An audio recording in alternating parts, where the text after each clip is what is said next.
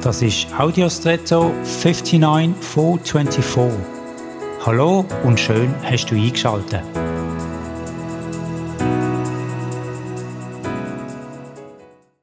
Erinnerst du dich an die Wasserhahn von deiner Kindheit?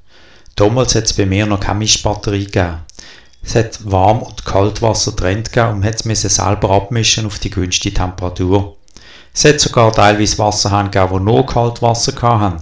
Und die haben dann den typischen Dreigriff gehabt, so wie bei den Gartenwasserhahn, wo ein Veto hat, wenn man ihn hat müssen aufmachen So schnell kann sich Technologie und Mechanik ändern. Möglicherweise werden wir in Zukunft Wasser mit Berührungssensoren oder über Spruch steuern, wenn wir Hände waschen oder duschen. Wie schnell vergisst man dabei, dass es überhaupt alles andere als selbstverständlich ist, fließendes Wasser im Haus oder am Arbeitsplatz zu haben.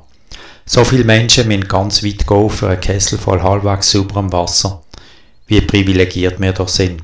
Vielleicht ein Tag, um ganz bewusst gewisse Sachen bewusster zu erleben, die so selbstverständlich geworden sind und dankbar dafür zu sein, auch gerade in Beziehungen.